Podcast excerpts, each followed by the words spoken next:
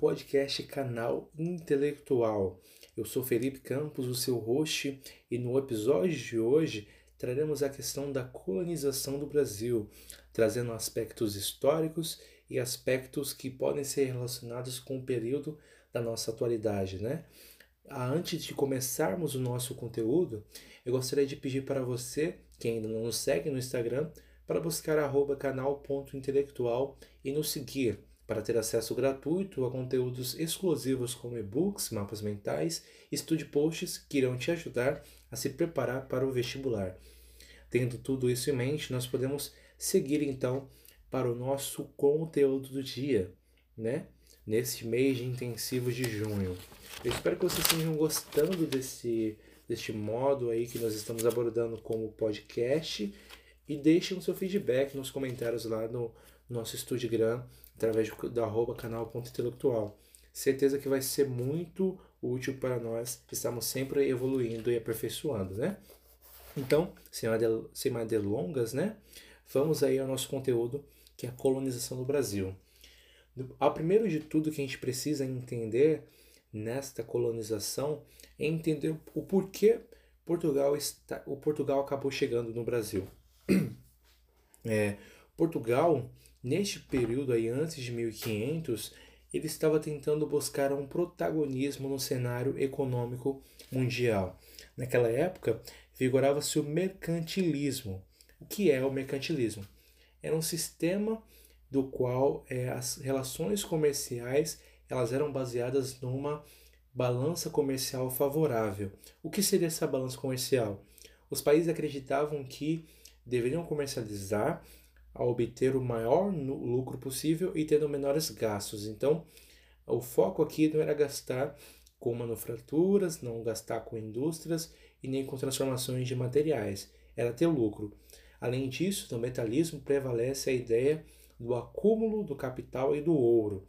Né? Então, Portugal, neste período que antecede o descobrimento do Brasil, ele estava buscando um protagonismo dentro do cenário europeu, dentro do cenário europeu, pra, por exemplo, perdão.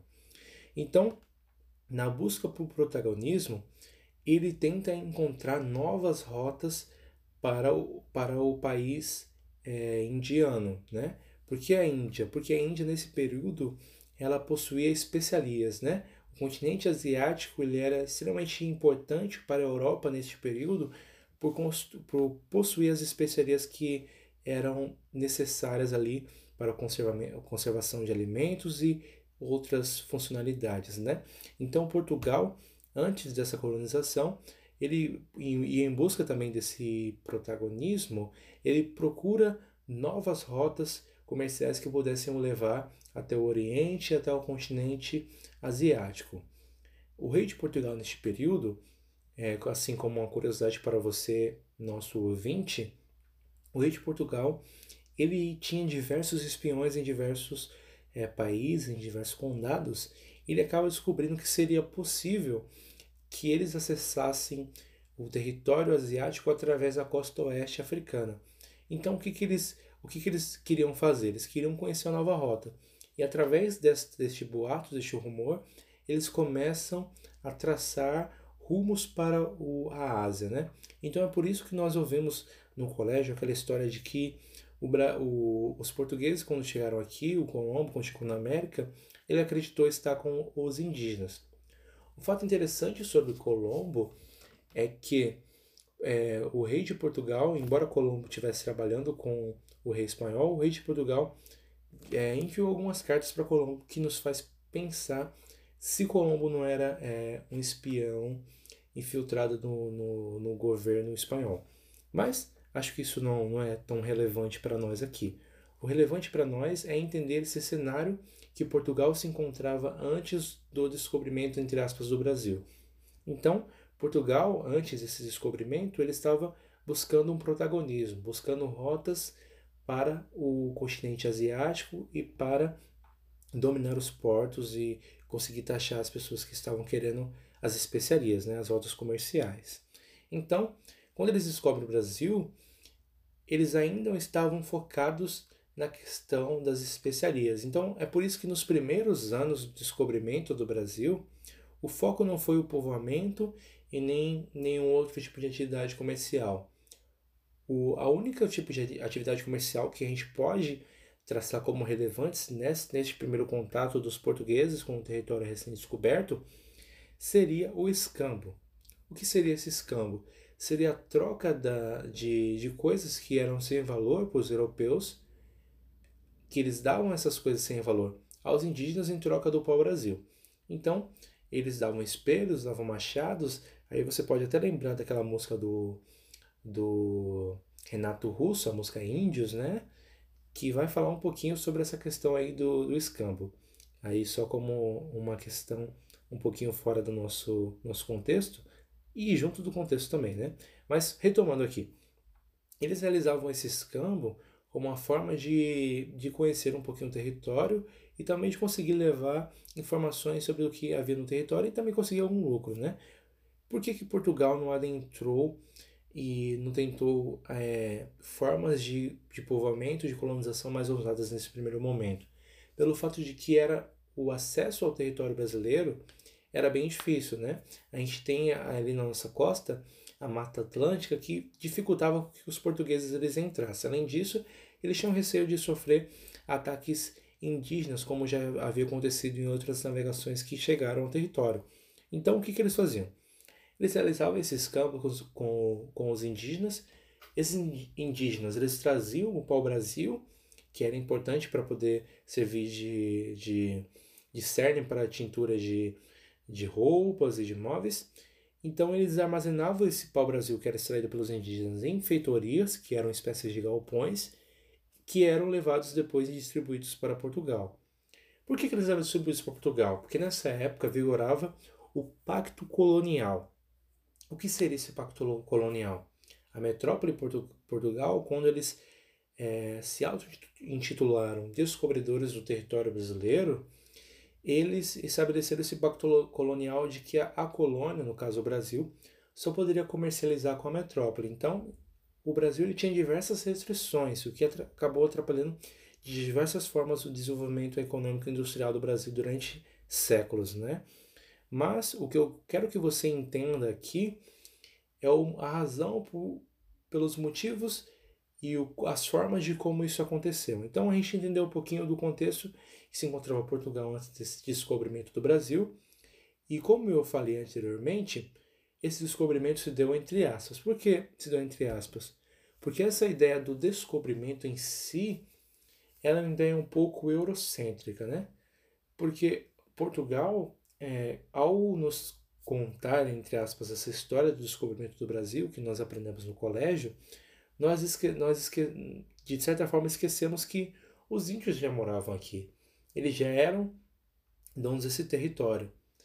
As pessoas pensam que os indígenas, né, até acho que você pode ter esse pensamento de que os indígenas eles eram subdesenvolvidos em relação a outros povos da sua época, mas na verdade eles tinham seu próprio desenvolvimento pessoal.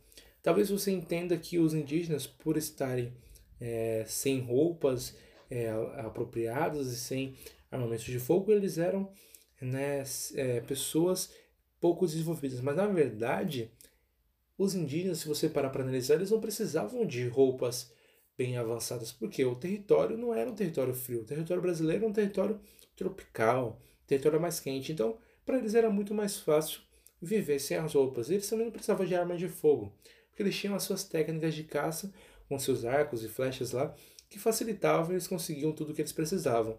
Além disso, as sociedades indígenas elas eram sociedades coletor, coletoras e e elas trabalhavam com a, alguns cultivos, mas coisas bem simples que para eles era o necessário.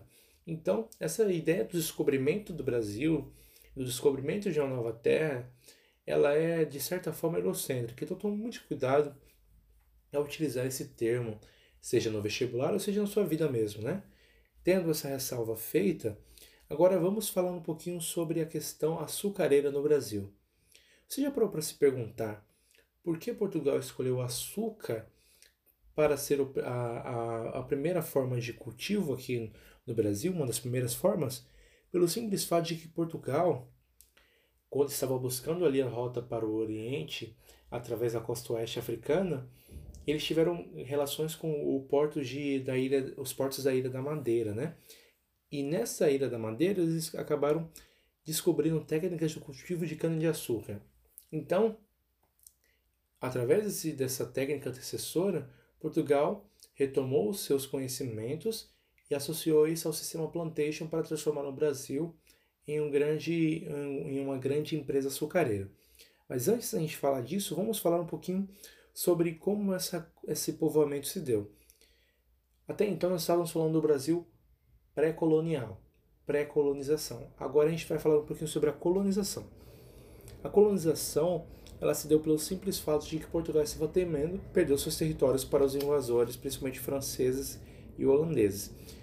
Tendo esse medo, eles implantaram um sistema de capitanias hereditárias, que funcionava assim: eles dividiram o território brasileiro em 15 faixas de terra e deram cada faixa dessa de terra a capitães donatários, que eram da nobreza portuguesa, e, e esses capitães eles tinham a, a, a, obrigação de fazer a sua colônia prosperar, né? Então eles tinham que investir recursos, eles podiam coletar impostos e tudo mais, mas a sua obrigação era fazer com que as colônias prosperassem, já que essas colônias prosperando tornariam ainda mais difíceis os trabalhos de invasão por outros países, né? No entanto, essas essas capitanias elas não deram certo. Por que elas não deram certo, você me pergunta? Porque o território brasileiro, mesmo com aquele Tratado de Tordesilhas, ele era dificilmente, ele era muito extenso, né? Então na época não existiam tecnologias como existem hoje, não existia o telefone, o WhatsApp, o que dificultava muito a comunicação entre as províncias, né? Fazendo com que esse sistema ficasse condenado a fracasso. Não fracasso total, se você for analisar, a colônia de São Vicente de Pernambuco foram uma, uma das que mais prosperaram nesse período, né? devido aos grandes ciclos e os milagres que ocorreram da, da produção do açúcar e do café, que garantiram grande desenvolvimento para essas áreas. Né? Mas, é, vamos voltar aí um pouquinho sobre as capitanias. Quando essas capitanias, capitanias dão errado, perdão, o governo de, de Portugal ele implanta no Brasil o governo geral numa tentativa de centralizar o poder e fazer com que esse poder pudesse ser redistribuído para o resto do território. No entanto, eles acabam cometendo o mesmo erro e o mesmo, a mesma falha que acontecia no, nas capitanias hereditárias. Por que essa falha? Como citado antes, o território brasileiro era muito extenso, então a comunicação entre as províncias ficava muito difícil, fazendo com que o trabalho do governo geral fosse bem fracassado, né? Mas nessa época nem tudo foi um fracasso. Em questões administrativas, surgiam as câmaras municipais, que ficavam nas províncias e que, por tratarem de questões mais locais, faziam com que as províncias elas acabassem tendo um centro de, de resolução dos conflitos e das questões sociais das recém das recém fundadas províncias. Então, nessas províncias, é, existiam essas câmaras municipais que acabaram se tornando populares até os dias de hoje, né? Então, é, era nesse contexto que ocorreu a primeira colonização brasileira. A gente falou um pouquinho anteriormente sobre o açúcar, né? O porquê do açúcar ser importante. É, além disso, o açúcar ele era movido pelo trabalho escravo. Esse trabalho escravo era associado ao sistema plantation, né? O que seria o sistema plantation? Eram basicamente grandes propriedades de terra, grandes latifúndios, que praticavam principalmente a monocultura e que eram movidos pelo trabalho escravo. Né? Esse sistema plantation durou diversos anos no Brasil e que até hoje tem os seus resultados na má distribuição das terras e na má distribuição né, aí das questões agrárias. Né? Além disso, eles ganharam ainda mais importância no seu período pelo fato de que o açúcar ele acabou ganhando grande importância no contexto europeu, fazendo com que as importações é, europeias do açúcar acabassem subindo muito e atiçando Portugal a investir ainda mais nesses engenhos. No entanto, acontece uma questão um pouco curiosa, né? Questões políticas fazem com que se forme a União Ibérica acaba morrendo lá muito cedo o rei de Portugal e o rei espanhol acaba unindo as duas nações né, numa jogada política, o que traz um sério problema para Portugal. Porque até então, comércio açucareiro funcionava da seguinte forma: a Holanda investia na, na, nos engenhos brasileiros, o Brasil ele extraía né, o açúcar e tudo mais e mandava para a Holanda, que refinava esse açúcar que seria distribuído para a Europa. Então, Portugal e a Holanda eles tinham uma relação comercial muito amigável, né? Mas com essa União Ibérica, acaba tendo um grande impasse nessa relação amigável, pelo fato de que Espanha e Holanda não se davam muito bem ali economicamente e politicamente, fazendo que, que a Holanda rompa laços com Portugal, e com esse rompimento de laços, de laços, né, perdão, eles implantam diversas invasões no solo brasileiro em busca de conseguir é, dominar os engenhos de açúcar, né? invasões vão, invasões vêm, e acabam com que a Holanda finalmente é expulsa do território brasileiro e vai encontrar na, nas Antilhas, né, ali na América Central, uma nova, uma nova fonte para o comércio do açucareiro, fazendo assim uma rivalidade né, com o Brasil. Então, esse período colonial ele é caracterizado também por essas questões de matérias-primas, já que o Brasil era uma grande fábrica açucareira depois tornou a fábrica do ouro, né? Eu vou falar um pouquinho do ouro em outro podcast, mas nesse momento eu gostaria que você, nosso ouvinte, pudesse ter essa noção mais realista sobre o período colonial. Então nós abordamos neste podcast a questão do contexto econômico, a questão de como se situava Portugal antes dessa colonização e como essa colonização se deu, né? Eu espero que você tenha gostado desse podcast. Em outros episódios, nós estaremos aprofundando ainda mais o conceito dessa colonização e das questões históricas do Brasil. Se você gostou, não esqueça de se inscrever no nosso Instagram para ter acesso a conteúdos diário e saber tudo que nós postamos com, com, com, a maior, com o menor tempo possível, né? É, então, eu gostaria de agradecer a você que nos assistiu até aqui. Essa foi apenas uma introdução às questões da colonização brasileira. Em breve nós traremos assuntos um pouco mais abrangentes e sobre outros períodos históricos. Então, se você gostou, nos siga aqui no Instagram e não encha para ficar ligado para os próximos episódios. Eu sou Felipe Campos, o seu host aqui no canal Intelectual e agradeço a sua participação. Tenha um ótimo dia ou noite. Obrigado.